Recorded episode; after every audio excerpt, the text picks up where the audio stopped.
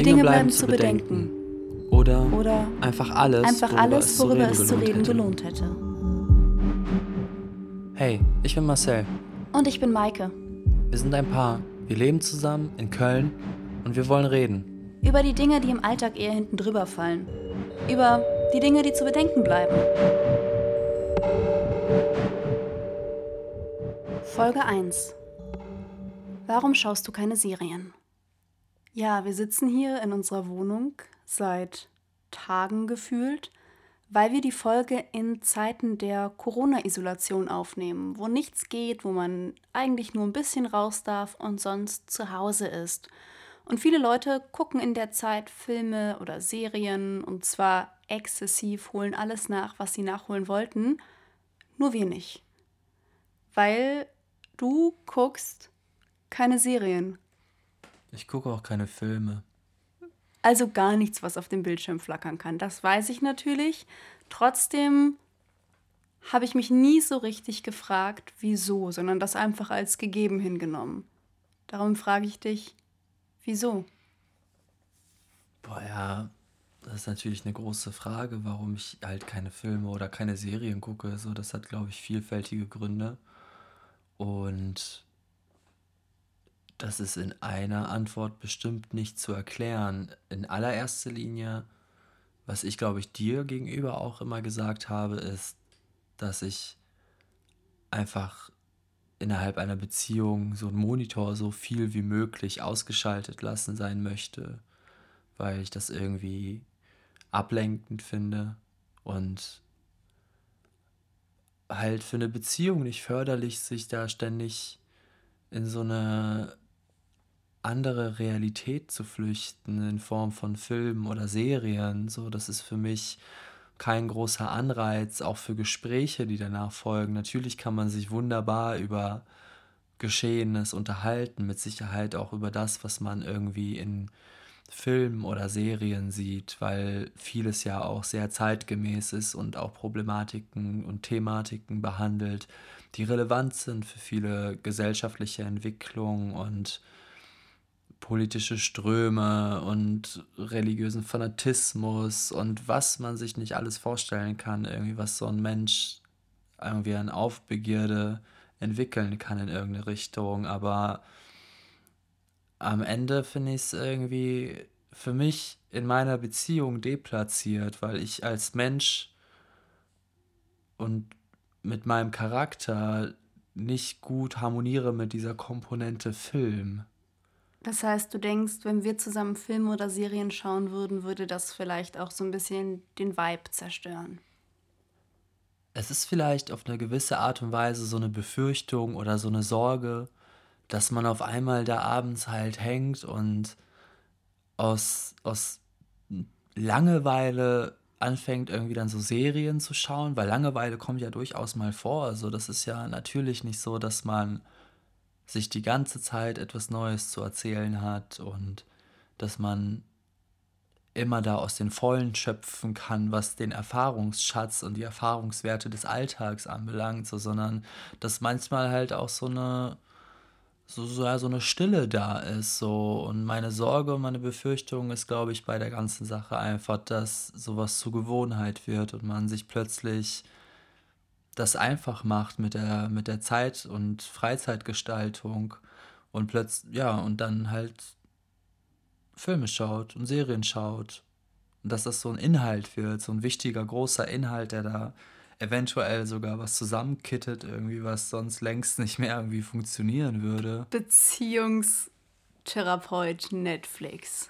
Ja, oder Beziehungskleber Netflix, so, das ist ja, therapieren tut das ja am Ende halt auch nichts, so, das sieht man dann ja auch alle Nase lang wieder bei den ganzen Beziehungen, die auch zerbrechen, die tendenziell aber doch schon viel irgendwie in dieser Konsumwelt irgendwie gefangen waren oder halt sich dort zumindest eingeschränkt haben. Meinst du, Leute bleiben zusammen so lange, wie sie noch Netflix-Serien auf ihrer Liste stehen haben? Nein, also ich möchte jetzt nicht sagen, dass Menschen wegen Netflix Serien und Cues, die noch irgendwie anstehen, lange zusammenbleiben oder länger zusammenbleiben. Aber was ich glaube ich schon unterschreiben würde, vielleicht aber auch nur mit Vorbehalt, ist die Tatsache, dass natürlich Ablenkung davon abhält, etwas zu verändern. Und nachzudenken und zu reden. Zumindest selber nachzudenken und selber zu reden. Und das schiebt natürlich auch so einen Punkt in die Zukunft, wo man eventuell schon längst sonst gesagt hätte, so, ey,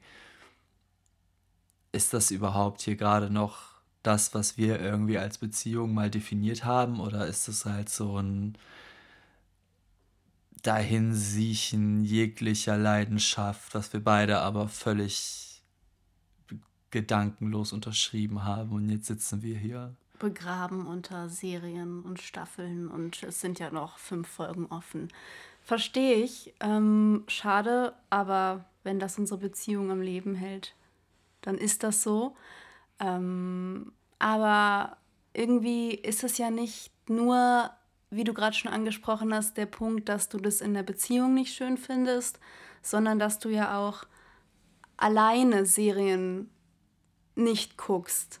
Und das hat ja wahrscheinlich auch noch mehr Gründe, weil du bist ja nicht mit dir selber in einer Beziehung. Also die Sache mit den Serien ist halt, dass ich tatsächlich, ich schaue keine Serien, weil die Dinge, die in den meisten Serien behandelt werden, für mich nicht interessant sind. Also irgendwie viele Leute gucken sich ja zu allen möglichen Sachverhalten eine Serie an. Irgendwie seien das irgendwelche Clans in Berlin, kolumbianische Drogendealer, keine Ahnung, Meth-Köche oder was auch immer der da gekocht hat aus New Mexico. Teenager, die ihr Sexualleben kennenlernen. So, das sind halt das sind halt Dinge, die mich zu großen Teilen nicht betreffen. Also die, der Grad der Fiktion ist halt so enorm hoch, dass ich keinen Mehrwert daraus für mich ziehe, aus dieser Geschichte, die mir dort erzählt wird, weil ich nicht vorhabe, in Kolumbien Kokain zu dealen. und ich auch halt nicht vorhabe, ich weiß nicht, mir irgendeinen Autismus auszudenken und als Krankheitsbild für mich selber zu etablieren, um dann irgendwie meine große Liebe zu finden. So, das sind halt, das ist halt weit weg für mich alles und nicht greifbar und deswegen auch nicht interessant und nicht relevant vor allem.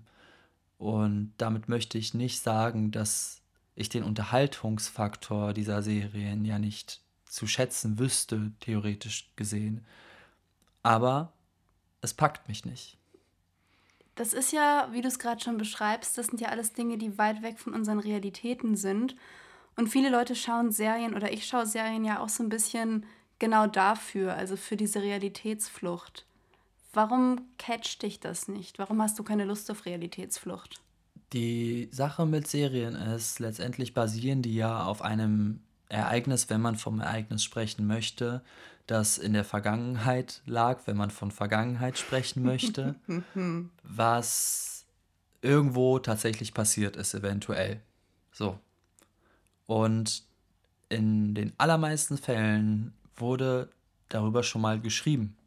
Oder man konnte diese Lebensgeschichte auf irgendeine Art und Weise fernab von jeglicher Fiktionalität tatsächlich betrachten. Man konnte das mitkriegen durch Zeitungen, durch Nachrichten. Man kann, man kann sich informieren über die Sachverhalte und die Grundlage dieser Serien. Und das war für mich immer viel interessanter, tatsächlich hinter die Kulissen dieser, dieser Serien zu blicken, als mich mit der Serie an und für sich zu beschäftigen. Also eine Serie kann für mich durchaus etwas sein, ähm, um ein Interesse für eine Thematik zu wecken. Aber ich würde deswegen nicht die Serie gucken, sondern ich würde mich mit den Inhalten dahinter beschäftigen.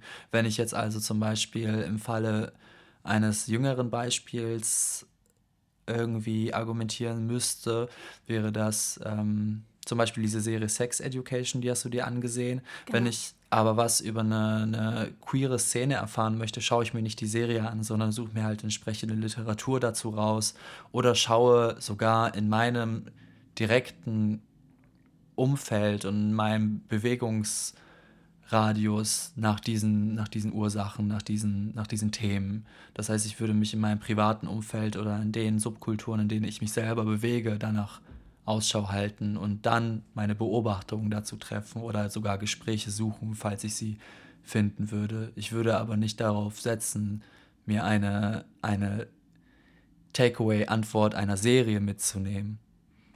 Aber glaubst du, dass du überall, wo du suchst und wo du bist, genauso viel Identifikation und Informationen finden kannst, wie eben vielleicht so eine Serie dir geben kann.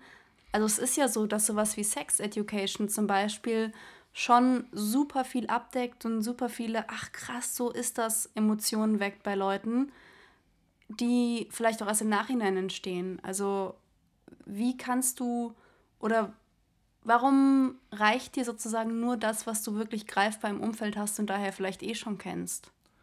Es ist ja nicht so, dass mir das reicht, aber es ist halt bei mir so, dass ich einer Serie zum Beispiel, die einen Unterhaltungsfaktor bedienen muss oder auch inne hat, haben muss, ähm, natürlich auch nicht abkaufe, komplett 100%ig authentisch zu sein.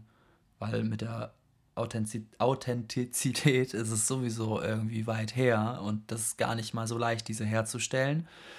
Und eine Serie, die bei Netflix läuft, die muss natürlich auch sich irgendwie lohnen für irgendwen. Und deswegen sitzt da ein Autorenteam und die schreibt eine Geschichte irgendwie zu etwas. Und ich weiß nicht, ob diese Geschichte, die dann noch mal irgendwie ein bisschen aufregend gestaltet wurde und halt sehenswert gemacht wurde, dem entspricht, was der Realität irgendwie nahe liegt. So. Und die Realität ist oftmals weniger aufgeregt als so eine Serie, aber dafür oft um ein vielfältiges, gefühlvoller. Und ich möchte eigentlich den Begriff echter meiden, aber ich glaube, ich sage jetzt echter. Ich glaube, ich höre von einem queeren jungen Mann auf dem Skateboardplatz eine spannendere Geschichte als von einem fiktionalen Charakter einer Netflix-Produktion. So, das ist für mich, ja, das ist für mich halt wichtiger. Wie war die Frage? Das war die Frage im Endeffekt. Okay, dann ist sie beantwortet, ne? Ja, schon. Was ich mich auch frage oder was sich ja jetzt irgendwie auch anstellt, wenn man dich so reden hört, du hast ja nicht nur keine Lust auf Netflix und Serien, sondern generell auf Fernsehen. Also du hast noch nie einen Fernseher besessen, glaube ich, so wie ich das. Ja, seitdem ich mir das selber aussuchen darf, habe ich keinen Fernseher mehr, richtig. Okay, und als du es dir noch nicht aussuchen durftest, hattest du einen Fernseher zu Hause bei deinen Eltern? Ja, meine Eltern hatten natürlich einen Fernseher und tatsächlich ist es so, dass eine meiner ersten Erinnerungen, die ich aus meiner Kindheit mitgenommen habe, neben der Erinnerung, dass ich meinem Großvater mit einem viel zu großen Hammer aus Versehen einen großen Zeh zertrümmert habe. Au, das muss wehgetan haben. Der ist like forever im Arsch gewesen. So, das Ding sah aus wie eine, also wirklich wie so, boah, schlimm, einfach schlimm. Aber wirklich für immer, bis wie zu seinem warst Tod. Du da? Ich glaube, das ist eine Erinnerung aus einem Alter, wo ich so drei oder vier war. Und da die ist witzig, weil ich saß wohl, mein Opa saß auf der Bank im Hof und ich saß daneben und habe so rumgehämmert auf dem Boden, warum auch immer man einem Kind einen Hammer gibt. Warum auch immer, du hast so viel Kraft, heißt, dass du einen Zeh zerhämmern Ich war ein kannst. super großes Kind und ja, ich glaube, dass ich hab, man braucht keine Kraft, ich musste nur einmal kurz Kraft haben, um das Ding hoch genug zu heben und habe es dann halt echt ziemlich treffgenau auf dem großen Zeh meines Großvaters platziert. Oh wow. Daraus hätte man eine Serie machen können, finde ich. Das, das wäre irgendwie unterhaltsam gewesen. Aber neben dieser Erinnerung hat sich bei mir halt irgendwo auch eingebrannt, dass als wir nach Deutschland gekommen sind und wir in so einem Asylantenheim gelebt haben, damals nannte man das so, äh, in so Containern irgendwie und ich kam da an und ich konnte irgendwie nicht wirklich Deutsch natürlich, weil ich vorher nur Polnisch gesprochen habe und mein Vater hatte da schon irgendwie Arbeit, das weiß ich noch. Und meine Mutter hat gerade meinen Bruder bekommen und hatte mich an der Backe. Und irgendwann hatten wir in diesem viel zu kleinen Container-Abschnitt einen Fernseher stehen, der viel zu groß war und unheimlich viel Platz weggenommen hat. Und der lief dann. Und das fanden auch alle anderen natürlich total toll, die dort gewohnt haben, aus allerlei Ländern. Und dann haben die sich da bei uns versammelt in dem super kleinen Container und dann wurde da halt Fernsehen geguckt und die Kinder haben sogar irgendwie teilweise schlafen müssen. Also ich kann mich daran erinnern, dass meine Eltern da mal Filme geguckt haben mit anderen Erwachsenen und ich nicht zusehen durfte, weil das irgendwie zu gruselig war. Und dann sollte ich versuchen zu schlafen. Im gleichen Raum. Im gleichen Raum mit einem Abstand von 1,50 Meter zum Fernseher. Das hat natürlich überhaupt nicht geklappt, aber das waren so meine ersten Erinnerungen an den Fernseher und meine Eltern halt, wie gesagt, sind halt hierhin migriert und haben gearbeitet und eine der ersten Dinge, die sie sich gekauft haben, war dieser Fernseher, weil das damals zu der Zeit halt auch was Schickes war, natürlich einen großen Fernseher zu besitzen. Und dieses Thema mit dem Fernseher hat sich einfach so immer, immer durchgezogen. Das war eines der wichtigsten Dinge in unserem Haushalt, was mehr gesprochen hat als alle Beteiligten zusammen dort. So. Und meine Mutter beispielsweise hat irgendwann angefangen, halt auch dann so Serien zu schauen, so diese Soaps, die dann bei RTL liefen beispielsweise. So GZSZ und so Sachen. Solche Sachen, genau. Und halt Talkshows und alles, diesen ganzen Kram. Und ich habe mir damals halt irgendwie schon eingeredet, dass sie das, glaube ich, macht, um besser Deutsch zu sprechen und das zu lernen. Und was dabei rausgekommen ist, ist natürlich dann halt eine Mutter, eine polnische Mami, die sich anhört wie eine GZSZ-Soap, so, ne? Das ist halt irgendwie furchtbar, der irgendwie zuzuhören. Also furchtbar lustig eigentlich. Dabei hat diese Medaille natürlich auch zwei Seiten für mich, so, weil auf der einen Seite, so lustig das halt auch ist und sich das gerade vielleicht anhört, ist in unserer Gesellschaft das schon so getrennt, dass es ein Fernsehen gibt, zumindest aus meiner Perspektive heraus, das für eine bestimmte Schicht Menschen gemacht wird. Und meine Eltern haben ganz klar so ein Fernsehen konsumiert, so als Arbeitervolk aus Polen. So, die haben. Woran denkst du da so? An, an, an Programmen, was dann so lief. Was für Sendungen? Ja, das waren dann halt so Serien wie GZSZ oder irgendwelche Blockbuster bei Pro7, die dann immer schon zwei Wochen im Voraus groß angekündigt wurden in kleinen Trailern, worauf sich dann alle gefreut haben. Oder irgendwelche Talkshows mit Arabella und frag mich nicht, wie die alle heißen. So. Und das waren halt so, so, so Momente im Leben meiner Eltern, die sich halt in so tägliche Rituale verwandelt haben, die dann dazu geführt haben, dass sie ziemlich, ziemlich oft vor diesem Gerät halt gefangen waren. Und mir hat das nie gut gefallen, irgendwo halt ständig diese Auseinandersetzung mit diesem Gerät zu haben irgendwo und halt keine Kommunikation innerhalb der Familie. So, es wurde halt super viel ausgetragen vor diesem Fernsehprogramm halt und irgendwie auch eventuell haben die sogar darauf gesetzt, dass das irgendein Teil der pädagogischen Arbeit übernimmt, die du so als Elternteil eigentlich in deiner Verantwortung hast. Zumindest ist es mir oft so vorgekommen.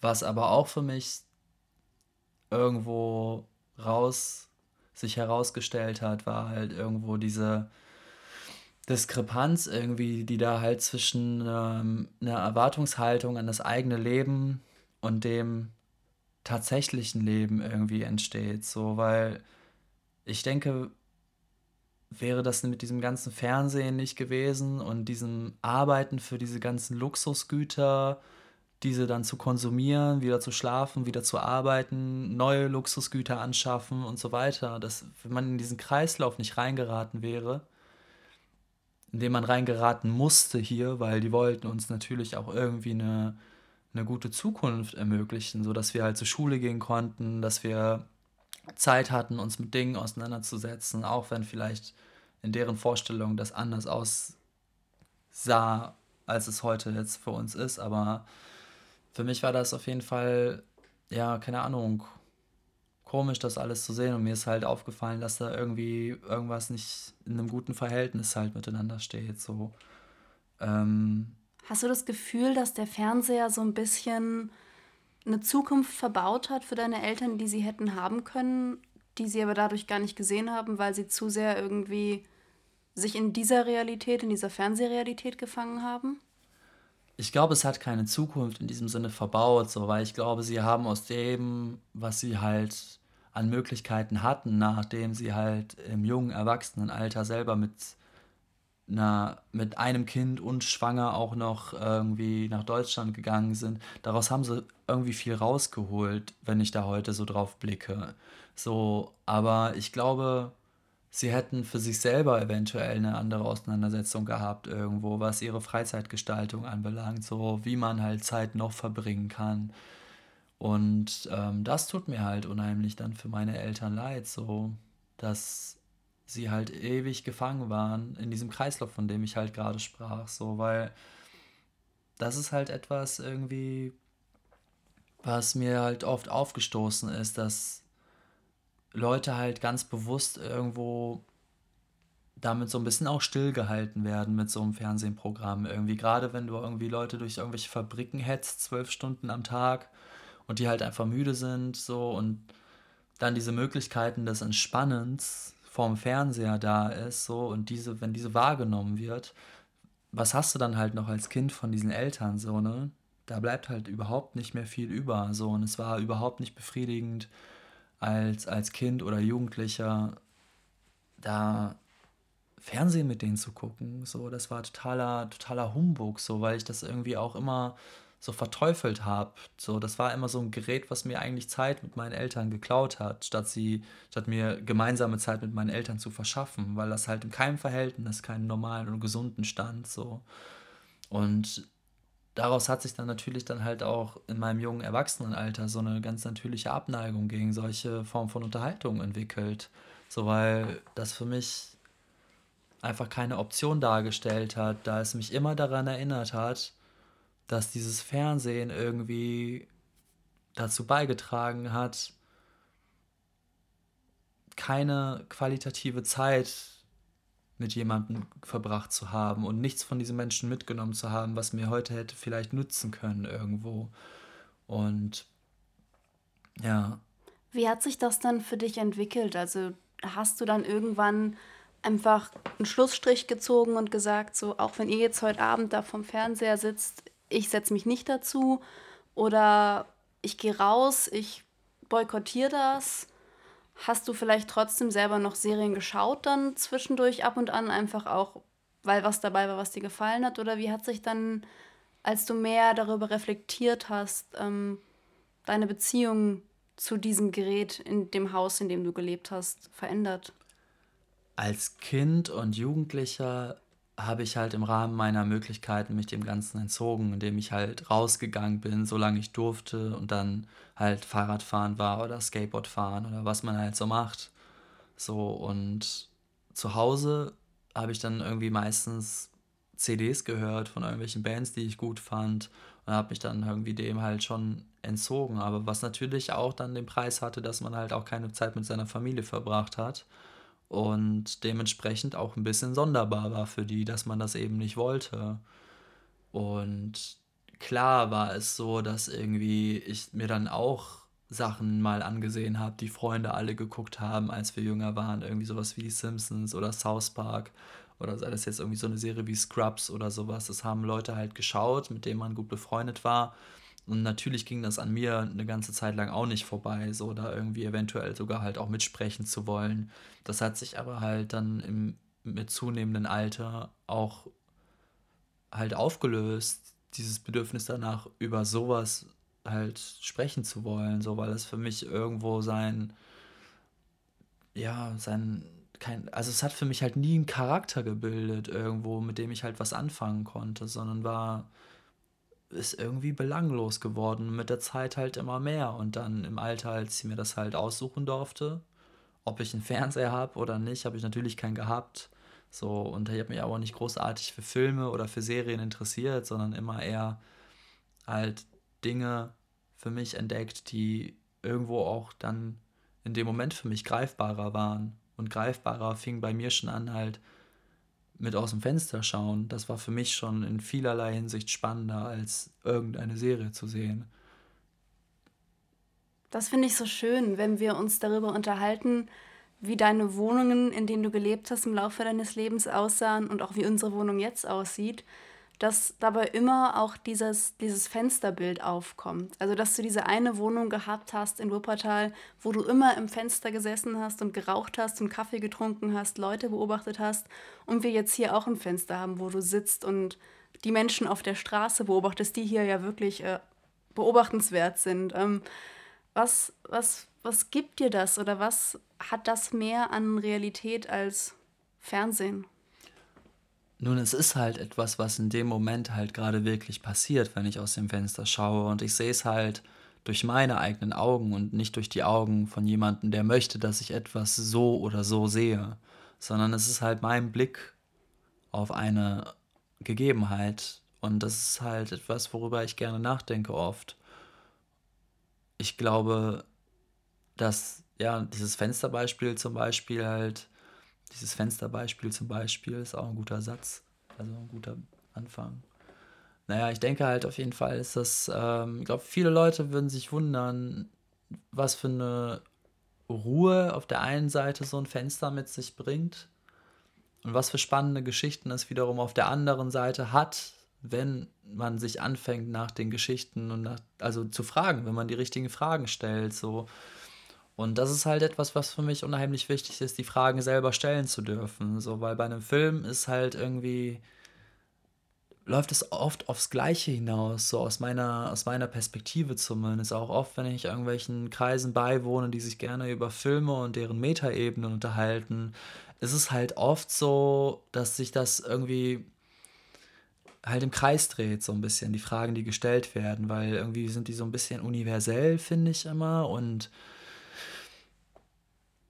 ich habe da nicht so die, die, die mega Befriedigung draus, über sowas zu sprechen, weil das für mich so vorhersehbar ist, was man zu denken hat irgendwie und was man denken darf bei so einer Sache. Und eine, ein, eine Situation, die ich halt mit meinen eigenen Augen beobachte, die ich wiederum aufbereite für eine Erzählung möglicherweise, die, die hat ganz andere Möglichkeiten. Die hat die hat so unerschöpfliche Möglichkeiten für mich, finde ich. Aber ein Film ist oftmals eine, ist kategorisiert alleine schon einfach. Es findet alles in Kategorien statt. Das heißt, ich habe sowieso schon so einen sehr begrenzten Horizont, in dem ich mich bewege, was soziologisch betrachtet natürlich total interessant ist, sich in festgesetzten Grenzen zu bewegen und zu schauen, irgendwie, was sind meine Möglichkeiten darin und akzeptiere ich diese, bin ich wirklich frei, akzeptiere ich diese nicht, bleibe ich immer eingegrenzt, ohne es zu wissen und weiß dann halt auch nicht irgendwie, gegen was ich da kämpfe. So, aber ich weiß nicht, das ist für mich irgendwie uninteressant. So, anders wiederum ist es dann halt mit Theaterstücken tatsächlich. Die gucke ich ganz gerne. Weil das in Anführungszeichen echtere Menschen sind? Nee, nicht deswegen, aber weil mein Blick der erste ist. Ich sitze vor einer Bühne, auf der etwas passiert und natürlich weiß ich, dass da ein Dramaturg und ein Regisseur irgendwo sitzt und alles genau durchgetaktet ist, aber nichtsdestotrotz sehe ich da immer das kleine etwas an Möglichkeit, in Nuancen, die sich halt verändern von Tag zu Tag, in dem gespielt wird, wo ich die Chance habe für eine eigene Interpretation dieser Handlung, die dort gerade passiert. Und bei einem Film oder einer Serie habe ich das nicht. Die wurde, das wurde ja aufgenommen. Es kann tausendmal auf die genau selbe Art und Weise wiederholt werden in so einem blöden Flimmerkasten. Und das hat Theater nicht. Theater ist halt immer neu. So und verändert sich halt immer mit dem mit dem, mit dem, mit jedem Tag, mit jeder Sekunde. Ich kann das Stück zweimal sehen und werde zweimal ein unterschiedliches Stück sehen, weil egal wie gut der Schauspieler ist, irgendwie das, was ihn wirklich gut macht, ist, dass er eben ein Mensch ist, der in dem Moment halt auf seine eigenen Emotionen und Gefühle reagiert. Und diese werden halt in ein Stück mit hereintransportiert. Voll. Ich erinnere mich, ich habe, als ich 13 oder 14 war in Düsseldorf, ein Lieblingsstück gehabt am jungen Schauspielhaus, Demian. Das habe ich, glaube ich, fünfmal mir angeschaut im Theater und jedes Mal als neu empfunden. Und das, da hast du schon recht, das können Filme und Serien natürlich nicht leisten. Also ich finde schon, dass wenn man einen Film häufiger schaut oder wenn ich Filme häufiger gucke, dass die auch irgendwie nochmal eine andere Qualität bekommen und dass man da andere Dinge mit rauszieht. Aber ja, wahrscheinlich nicht so sehr wie bei einem sich verändernden Theaterstück. Voll. Wahrscheinlich nicht. Was ich mich frage oder was ich, was ich immer interessant finde, weil du da einfach so viel mitbringst und entdeckst von deinen Sitzungen am Fenster, was sind so die Beobachtungen, die du gemacht hast, die dich nicht loslassen, die sozusagen sich bei dir eingebrannt haben, wie bei manchen Leuten vielleicht eine Lieblingsserie? Oder gibt es Leute am Fenster, die du gerne regelmäßig beobachtest, die du halt so wie andere eine Staffel von etwas verfolgen, du diese Menschen verfolgst? das Spannende am Beobachten von, von Situationen oder auch halt von Situationen mit Menschen, das Spannende daran ist, dass umso länger man beobachtet, desto unsichtbarer wird man. Und die spannendsten Momente eines beobachtenden Menschen sind die, wo er zurückbeobachtet wird. Wenn jemandem aufgefallen ist, dass du da bist. Mhm. Und das sind halt immer wieder Situationen, die für mich eine ganz tiefgehende Auseinandersetzung mit mir selber hervorrufen, weil Wie verhält man sich dann? einerseits, wie verhält man sich natürlich? Grüßt man? Tut man so, als ob man es jetzt nicht bemerkt hätte? Zieht man ganz hektisch an seiner Zigarette. Zieht man, ja, sowas. Wobei, ich muss jetzt mal insgesamt noch dazu erwähnen, dass ich jetzt nicht so ein verrückter Voyeur bin, der ähm, mit so einem Fernglas in fremde Fenster guckt. Oh, ich, sitz- könnte dir ein Fernglas schenken. Ich habe ein Fernglas. Vielleicht holst du es für die nächsten Tage an das Fensterbank. Nee, ich glaube, das ist illegal. Ich glaube, ja. Naja, auf jeden Fall bin ich das nicht, sondern ich sitze halt einfach am Fenster und starre aus dem Fenster. Und ähm, das sind halt unheimlich schöne Begegnungen irgendwo, wenn man halt entdeckt wird, finde ich, weil man dann selber so ein bisschen aus seiner, aus der, aus der Haut fährt halt irgendwo, ne? Irgendwo kriegt man auf einmal dieses Gefühl gespiegelt, was dieser Mensch eigentlich hat, obwohl er gar nicht weiß, dass er beobachtet wird, sondern der Moment der Entdeckung ist dann halt einfach so, so, so ein ganz starker Reiz, der zwischen beiden Personen entsteht. Und das finde ich sind halt schon durchaus schöne Momente irgendwo. Das ist wahrscheinlich auch einer der Gründe, warum ich selber halt auch sehr, sehr gerne fotografiere und warum ich im Verschwinden gut bin und nicht gesehen werden, weil man sich das halt irgendwie durch diese ganzen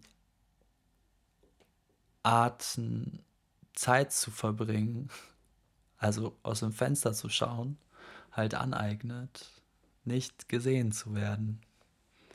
Du hast es gerade ja auch gesagt, ne? du fotografierst, du hast auch Filme gemacht, fällt mir gerade ein. Ne? Ja. Ist es nicht eigentlich vollkommen paradox, dass jemand, der keine Filme schaut, auf Teufel komm raus und nur wenn er muss und wenn er sich informieren möchte, wie halt gerade State of the Art ist, dann Filme macht und dann auch noch gute Filme macht? Ich glaube, das ist halt etwas, was die Menschen schätzen, die mich halt beauftragen, weil ich halt eine unverblümte und unvorgeprägte Sicht auf die Dinge habe, die nicht beeinflusst ist vom heißen Scheiß der Berlinale. Ich will nicht das sein, was alle sind und alle machen, sondern es kommt immer das dabei raus, was ich sehe.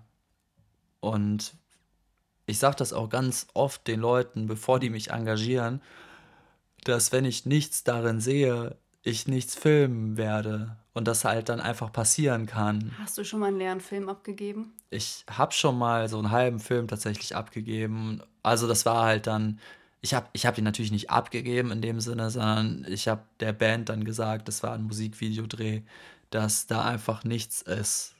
Das, Sorry Leute, ihr strahlt nichts aus. ja, ich habe es, glaube ich, netter formuliert, aber ich habe denen halt gesagt, dass in der Idee und Art und Weise, wie wir das versucht haben, hier umzusetzen, halt für mich nichts zu sehen gibt. Und das war es dann. Ciao. Ja, ich glaube, die fanden das nicht gut. Haben dich nicht nochmal gebucht? Nee, haben sie nicht. Das war irgendwie verschwendete Zeit für die halt. Ja, aber ich weiß nicht, ich glaube, also ich denke halt auch ein Blinder kann dir die Welt manchmal besser erklären als ein Sehender, so und ein Gefühl viel schöner umschreiben, als du es könntest, in der aus dieser Arroganz heraus zu sagen, so ich kenne ja alles, ich kann ja alles sehen, so jemand, der viele Filme und viele Serien guckt und glaubt, über Sachverhalte aufgeklärt zu sein, ist auch nur im Glauben, das zu sein. So Serien sind mit Sicherheit nicht schlecht, Filme sowieso nicht. Ich glaube aber nichtsdestotrotz, für mich ist es so, dass ähm, ich dahinter schauen möchte. Und ich möchte halt wissen, warum diese Filme gedreht wurden. Ich möchte nicht den Film seines Filmes wegen sehen, sondern ich möchte wissen, was ist eigentlich der Umstand für diese Sache hier. Das ist für mich interessant.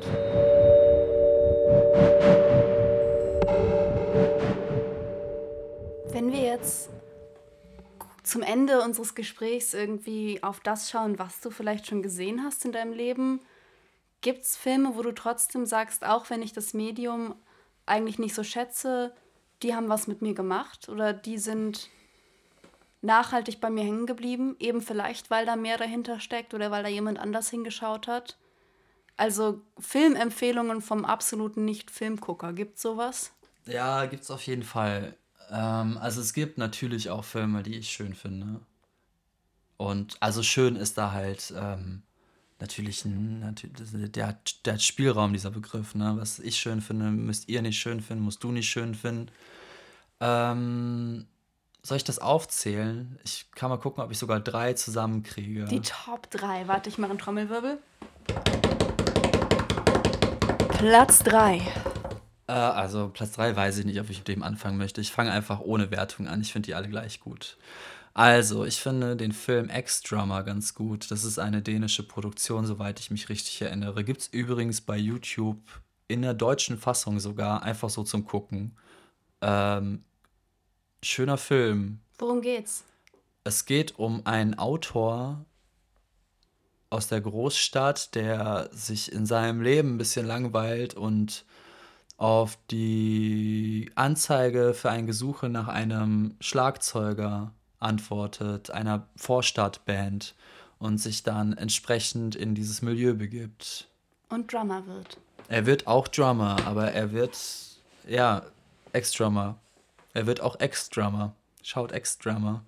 Auf jeden Fall gut. Okay, wir wollen drei Filme. Was ist der zweite?